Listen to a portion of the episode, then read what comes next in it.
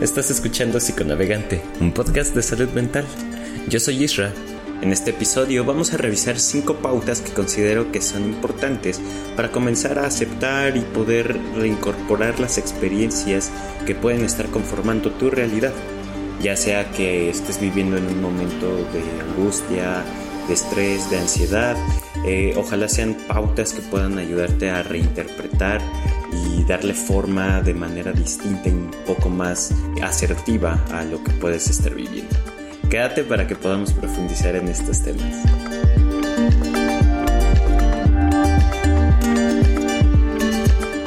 Hola a todas y a todos, espero que se encuentren muy bien. Y como ya es de costumbre, me gustaría comenzar este episodio haciendo primero como las aclaraciones eh, que se van a, que son como pertinentes para empezar a hablar de este tema. ¿Vale? Primero que todo, hay que dejar bien en claro y también entenderlo con mucha empatía y con mucha sensibilidad que cada realidad es distinta. Lo que una persona puede vivir y experimentar no siempre será interpretada de igual forma para otra o sea que cada realidad es vivida desde la subjetividad de cada persona. Con esto pretendemos que lo que se diga aquí eh, se te sirva como una herramienta, no son como reglas a seguir. Aunque estas sean experiencias meramente subjetivas, o sea que dependerán de la persona, algo que sí puede ocurrir y que además es bonito dentro del fenómeno es que existen experiencias similares y que podamos generar con esto sentirnos identificados, entendidos y percibir empatía. Es decir, si una persona me dice algo o me comenta su experiencia, aunque yo no la haya vivido en carne propia ni con la subjetividad de aquella persona, si algo de esa historia se puede asimilar o puede ser semejante a lo que yo he llegado a vivir en algún punto de mi vida, si podemos llegar a empatizar con lo que la otra persona puede estar experimentando. Ahora, para seguirnos adentrando en este fabuloso tema, hay que dejar claro que la perspectiva es uno de los puntos centrales para entender este fenómeno al que llamamos realidad. Voy a tomar un fragmento de una de mis series favoritas que se llama Fargo, en donde uno de los personajes que es un asesino plantea un acertijo a un policía, donde le pregunta, ¿sabes por qué el ojo humano distingue más tonos de verde que de cualquier otro color? A lo que otra policía responde que se debe al proceso evolutivo, pues tuvimos que desarrollar esta habilidad para descubrir a nuestros depredadores que se mimetizaban en el follaje de las selvas. Esta analogía demuestra de alguna manera que el ser humano ha evolucionado para percibir lo que necesita percibir o necesitaba percibir dentro de su proceso evolutivo. Y lo mismo puede pasar para un gato, para un perro, para una un delfín, una ballena. Todos estos cuerpos que están cohabitando en el ambiente fueron desarrollados para percibir lo que necesitan y requieren percibir, pues nuestra visión no es exactamente igual a la de un águila. Por lo que gran parte de lo que percibimos está influenciado por la adaptación al medio. De esta manera eh, vamos a entender que la mente es como una especie de radio y que solo está recibiendo una frecuencia, una estación, solo una estación. Pero en todo esto que llamamos realidad están miles de frecuencias de onda eh, emitiéndose en todo el mundo. Pero nosotros, nosotras y nosotros solo llegamos a percibir muy pocas. Entonces, plantearnos y preguntarnos qué es real es una pregunta que pareciera que puede tener mucho sentido o carecer del mismo. Sin embargo, si hay que entender y ser precisos que dentro de la perspectiva de la realidad es que la realidad es neutra, o sea, que la realidad simplemente está allí. La forma en la que la percibimos va a ser el detalle en cómo la vamos a interpretar, en cómo la vamos a sentir y experimentar. Así que hoy quisiera compartirte 5 pautas que podrían ayudarte a percibir tu realidad con mayor conciencia y desde una perspectiva diferente. La primera pauta es cultivar un ego flexible e identificar el de otras personas. En otros episodios eh, ya hablamos un poquito sobre qué es el ego. Pero bueno, en términos generales, el ego es como la máscara que nos creamos para navegar en el mundo. La bronca del ego es que a veces esta máscara se nos queda adherida a la cara y es inflexible, o sea, no se amolda a los cambios, no se acopla a las nuevas perspectivas y a los cambios de pensamiento, eh, a las perspectivas de otras personas. Entonces cuando me refiero a que cultivemos un ego flexible, es que podamos, digamos, navegar o movernos entre el papel del personaje que somos. O sea, que no sea tan rígido, que podamos cambiar, que podamos escuchar las otras personas, que podamos escuchar sus perspectivas, sus pensamientos, sus experiencias de vida, porque al final las personas necesitan a otras personas para su construcción. Entonces si nos aislamos y decimos que no, que las otras personas están mal y que solo nosotros tenemos la razón, al final tu realidad así se va a ver, se va a ver aislada, se va a ver únicamente modificada por lo que estás pensando. Y muchas veces, cuando hacemos esto, nos encontramos como en una especie de prisión, porque de nuestras ideas no podemos salir.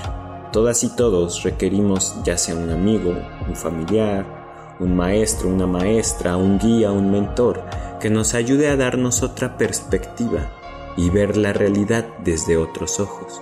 A esto nos referimos con cultivar un ego flexible. Al decir que identifiquemos el ego de las otras personas, me refiero a que no te tomes las cosas tan a pecho, no te tomes las cosas tan personales, porque nos enganchamos en lo que las otras personas pudieron haber dicho o hecho en contra de nosotros, y esto lo que genera es un bloqueo, porque la otra persona al final puede vivir su vida sin ningún problema, pero una o uno se queda enganchado con lo que dijo hace 5 o hace 10 años y no permitimos que tampoco fluya. De esta manera a veces es que nos sentimos como bloqueados. No permitimos que fluyan nuestros pensamientos porque tenemos el coraje o el rencor de lo que se dijo hace tiempo. De esta manera es que podamos reaccionar al medio. La realidad va a estar generada por los estímulos del externos. Si no reaccionamos a esos estímulos como se presenta de manera progresiva, evolutiva y con nuestros propios cambios personales, como de edad, como de maduración, y nos quedamos estancados en lo que pasó en mi adolescencia, en lo que pasó en mi infancia, bueno, pues en realidad tu realidad se va a ver como hace 10 años, como hace 5, porque venimos arrastrando esas situaciones. El segundo punto, y que está súper relacionado con lo último que hablamos en el anterior, es que aprendamos a aceptar los cambios. Como dijimos en otros episodios, al ego no le interesa cambiar porque cree que tiene la razón, porque quien está mal es el mundo. Y que quien tiene que cambiar a su favor va a ser el mundo. Pero si nos damos cuenta, si todas y todos nos quedamos casados con esta idea, pues nada va a cambiar. Saber que el cambio es algo inevitable y que es parte fundamental de la vida nos va a dar como herramienta y como resultante que podamos fluir de manera más tranquila y más relajada en los cambios de la vida. El clásico ejemplo es como el del surfista.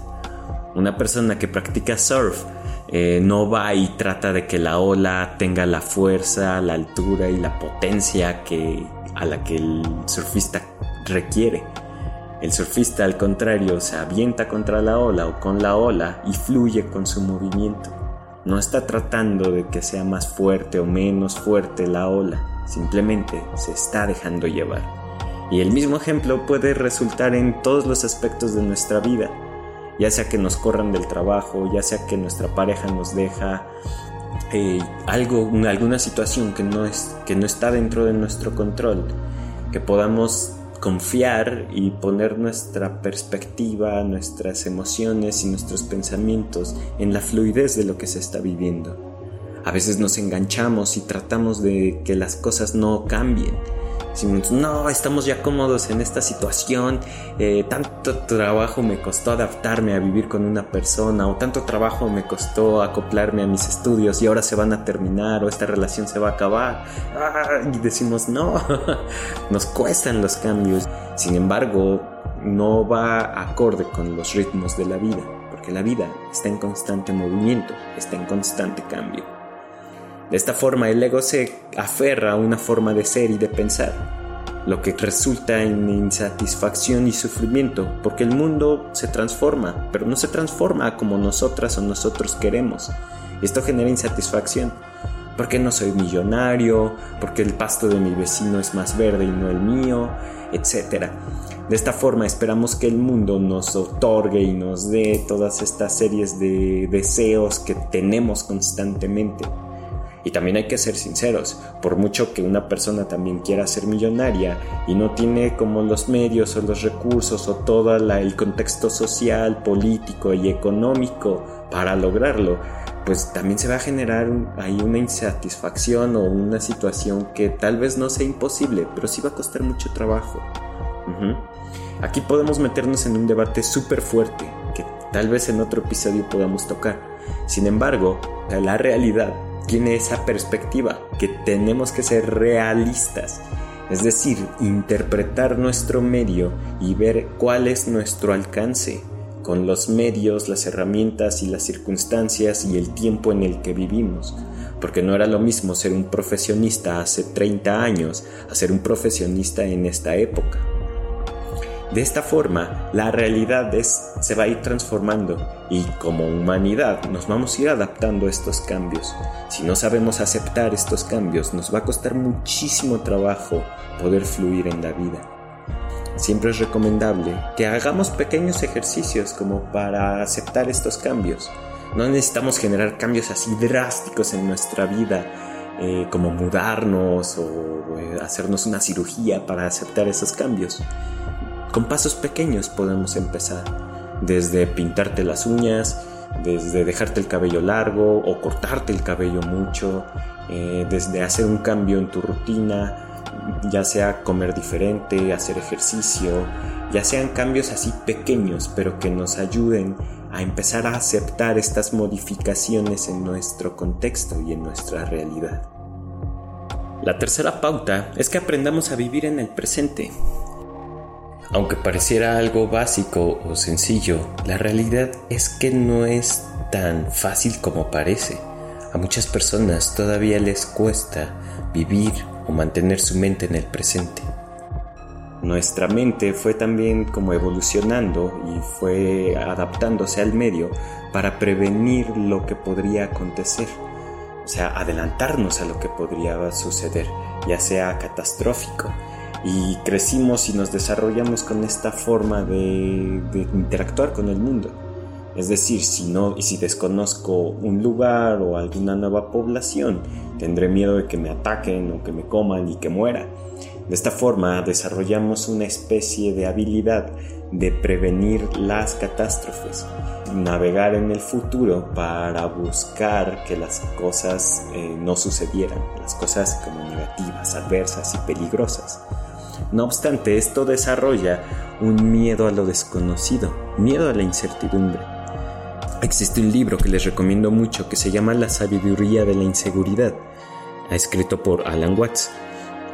En este libro, Alan Watts plantea que el núcleo del sufrimiento humano no es ni el dolor o la infelicidad que podamos generar porque la vida no es lo que esperamos, sino que parte de las habilidades de memoria y previsión de los seres humanos o en una sola frase de nuestra conciencia del tiempo, ya que plantea que no es posible ser feliz en el presente a menos que el pasado esté limpio y el futuro sea brillante y prometedor. De esta forma suena hasta paradójico, porque si dejamos que nuestra felicidad dependa de estar revisando constantemente y de manera compulsiva momentos del pasado y buscar expectativas felices en el futuro, entonces prácticamente estamos viviendo vagamente en el presente. Parte de nuestro tiempo se nos esfuma viajando al pasado y previniendo el futuro.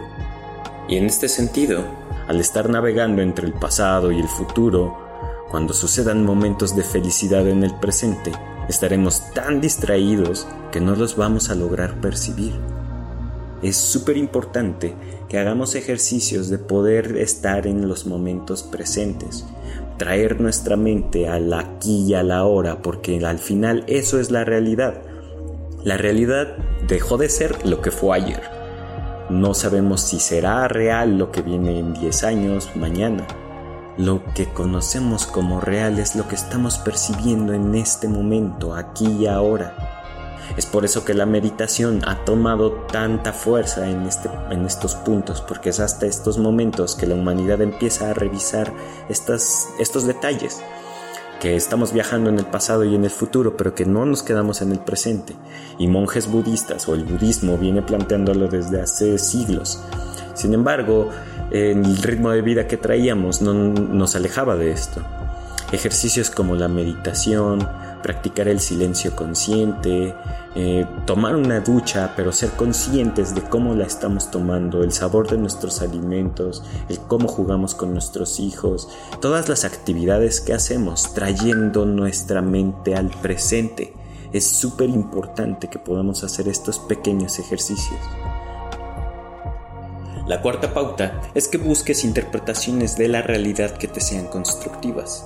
Como dije anteriormente, muchas veces cuando nos quedamos aislados o aisladas en nuestros pensamientos y no buscamos eh, la opinión de otras personas, a veces se siente como si estuviéramos en una jaula, que no podemos salir de estos eh, pensamientos rumiantes como se habla en psicoanálisis, como los animales que están masticando y masticando y masticando y nunca tragan.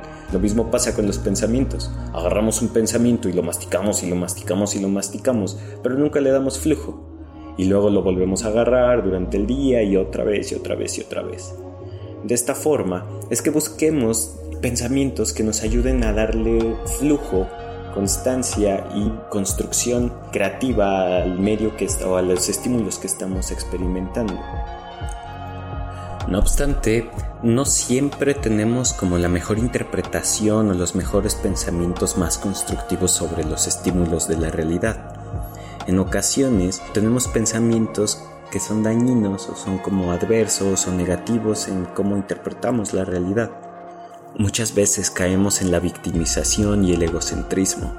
Porque a mí, porque a mí me sucede solo esto, porque solo a mí me pasa esta desgracia. Eh, yo no tuve la culpa, eh, yo soy bueno porque Dios, el universo o las otras personas me están haciendo este daño. Y ojo, caer en la victimización y el egocentrismo no nos lleva a ningún camino constructivo. Porque la victimización es la incapacidad de hacerse cargo de nuestra interacción con los estímulos que la realidad pone en nuestras vidas. Al victimizarnos no estamos ni aceptando ni transformando los estímulos para entenderlos, percibirlos y modificarlos ¿Por qué? Porque cuando nos ponemos en esta postura, creemos que las otras personas o el mundo externo es quien está generando el sufrimiento contra nosotros. Porque creemos que el cambio está afuera y no adentro.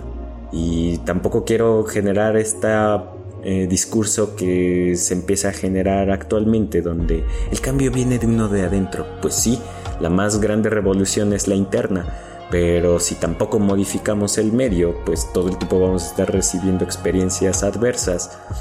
Y por más que quiera modificar el mundo interno, si tampoco modifico el externo, no va a tener sentido. Primero necesitamos generar la revolución interna, generar el cambio en nosotras y en nosotros mismos y después llevarlo al exterior para modificarlo también en la realidad consensuada, en una realidad compartida. Este punto me recuerda muchísimo a un libro que leí hace poco que se llama El túnel de Ernesto Sabato, un escritor argentino buenísimo que se los recomiendo. En este libro el personaje principal, eh, llamado Juan Pablo Castel, cuenta desde la cárcel los motivos que lo llevaron a cometer un asesinato contra su amante María. Durante todo el libro el personaje hace eh, muchas interpretaciones desde lo negativo, eh, toma interpretaciones y estímulos que María está haciendo, pero siempre adversas, siempre negativas, siempre imaginando los peores escenarios en que María podría estarlo engañando. De esta forma, a nosotros nos puede pasar algo como a Juan Pablo. No digo que asesinemos a una persona, no, no, no, no, no.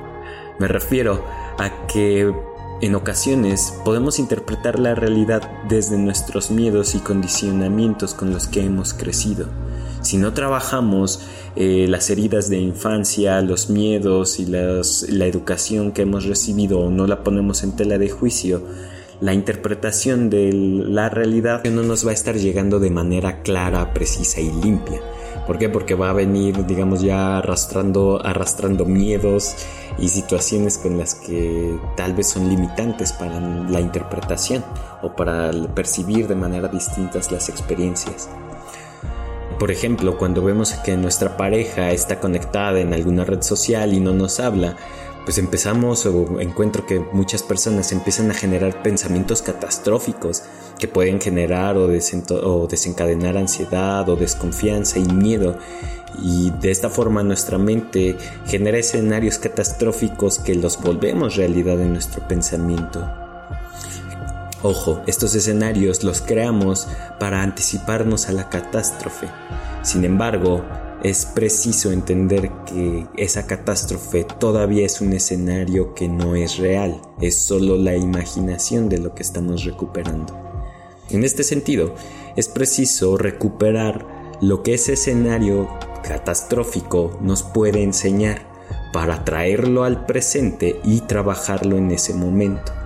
Es decir, si me está generando angustia o estrés o miedo presentar, no sé, el examen profesional que va a ser en, no sé, tres meses, pero desde este momento me, me aíslo y me genera incapacidad. Bueno, porque tal vez estoy pensando en que no voy a hacer un buen examen o no lo voy a pasar y no me voy a titular, etcétera, ¿no? Eh, me incapacita en el momento presente. Entonces, recuperemos esta situación, decir, bueno, si me genera miedo o ansiedad reprobar ese examen, lo mejor que puedo hacer en este momento presente es estudiar, es prepararme para cuando llegue ese día. Y no traerme toda la canasta de miedos y ansiedades que me genera el futuro, sino que podamos empezar a trabajar desde ese miedo, desde esa anticipación a la catástrofe, poder traernos esas maletas, pero no todas, o no traernos toda la caja, sino unas pocas cosas para saber qué podemos hacer para anticiparnos a esa situación. La quinta pauta, la última pero no por esto menos importante, es que podamos aprender a practicar la gratitud, tanto personal como externa. ¿A qué me refiero con esto? Nos referimos a la gratitud como un ejercicio que unifique todas las situaciones que venimos hablando desde hace rato, los cuatro puntos anteriores. Es decir, poder practicar la gratitud quitándonos un poquito el ego, el ego que tenemos y poder agradecer las cosas que tenemos en el momento presente no practicando una gratitud tóxica, así de que me están agarrando a golpes en la calle y yo, eh, gracias por esta experiencia, seré más fuerte. Ah, no, sino una gratitud genuina, pero humilde a la vez. En el consultorio me he encontrado cuando tratamos o cuando practicamos la gratitud, hay personas que no necesitan agradecer grandes cosas porque desde aquí es donde podemos comenzar de nueva cuenta pasos pequeños para generar cambios grandes en el consultorio me he encontrado quienes han agradecido desde haber podido armar un cubo Rubik hasta tener gratitud por sonreír una vez en el día. O sea, la gratitud nos ayuda a poner en contexto y en balance todas las situaciones que estamos experimentando. De esta forma nos trae y nos recupera al momento que estamos viviendo, con la experiencia que tenemos y con las cosas como están aconteciendo.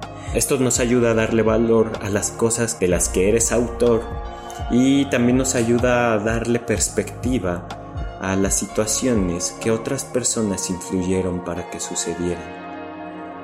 De manera personal te quisiera compartir que cuando estoy frente a mi plato de alimentos eh, agradezco pues por la, todo lo que tuvo que ocurrir para que llegaran estos alimentos a mi mesa. Y si te pones a pensarlo solo un momento, y desde que tienes un plato con huevo, frijoles y arroz, así de sencillo, y una tortilla, te das cuenta que detrás de ese plato hubo una serie de trabajos de personas y una red entrelazada de seres humanos que trabajaron para que eso llegara a tu mesa. Y cuando agradeces eso, te das cuenta de la magnitud de las circunstancias y las situaciones de la realidad que tienes enfrente. El plato de los alimentos puede ser una expresión, pero desde el celular que tienes, que estás escuchando, la computadora o desde donde me estés escuchando, te das cuenta que hay un trabajo gigantesco de muchas personas para que se diera lo que tienes en este momento. Pero a veces le quitamos o le restamos el valor porque estamos tan acostumbrados a estar viendo que las cosas simplemente existen, pero para que existieran tuvo que haber un trabajo gigantesco de fondo. Cuando practicamos la gratitud, nos damos cuenta del valor de toda la experiencia y del contexto y del medio que estamos viviendo. Y bueno, estas son algunas series de pautas o recomendaciones que puedo darte para que puedas empezar a modificar un poquito tu realidad. Yo sé que estos cambios no son como tan drásticos y gigantescos y algunas pautas te podrían parecer eh, básicas, pero en lo básico a veces vienen los cambios más importantes y significativos de nuestras vidas. Eh, deseo de todo corazón que puedas eh, aplicar algunos de estos algunas de estas pautas y comentarme o bueno, de todo corazón espero que lo que estés viviendo y experimentando puedas darle flujo y una interpretación de manera más saludable para que puedas crecer. ¿De acuerdo? Las experiencias no son tal vez ni buenas ni malas. Le damos esta característica dualista para entenderlas, para fragmentarlas y darles entendimiento. Sin embargo, a veces nos quedamos solo con una categoría como buena y mala. Y cuando nos atoramos en lo malo, eh, pues ahí a veces no hay flujo. ¿De acuerdo? La recomendación aquí es que podamos eh, buscar distintas interpretaciones de lo que nos está sucediendo. Desde platicar con una amiga, un amigo, un maestro, un ser querido a quienes tengamos cerca y podamos eh, buscar esta expresión. No siempre tiene que ser una persona, podemos desde buscar un libro, buscar pintar, bailar, es expresarlo, es darle flujo, movimiento a todo esto que estamos viviendo. ¿De acuerdo? Pues todo, espero que te haya gustado este episodio. Eh, les deseo muchísima fuerza para cada uno de sus procesos. Les mando un fuerte abrazo y nos estamos escuchando para el siguiente episodio. Cuídense mucho. Bye bye.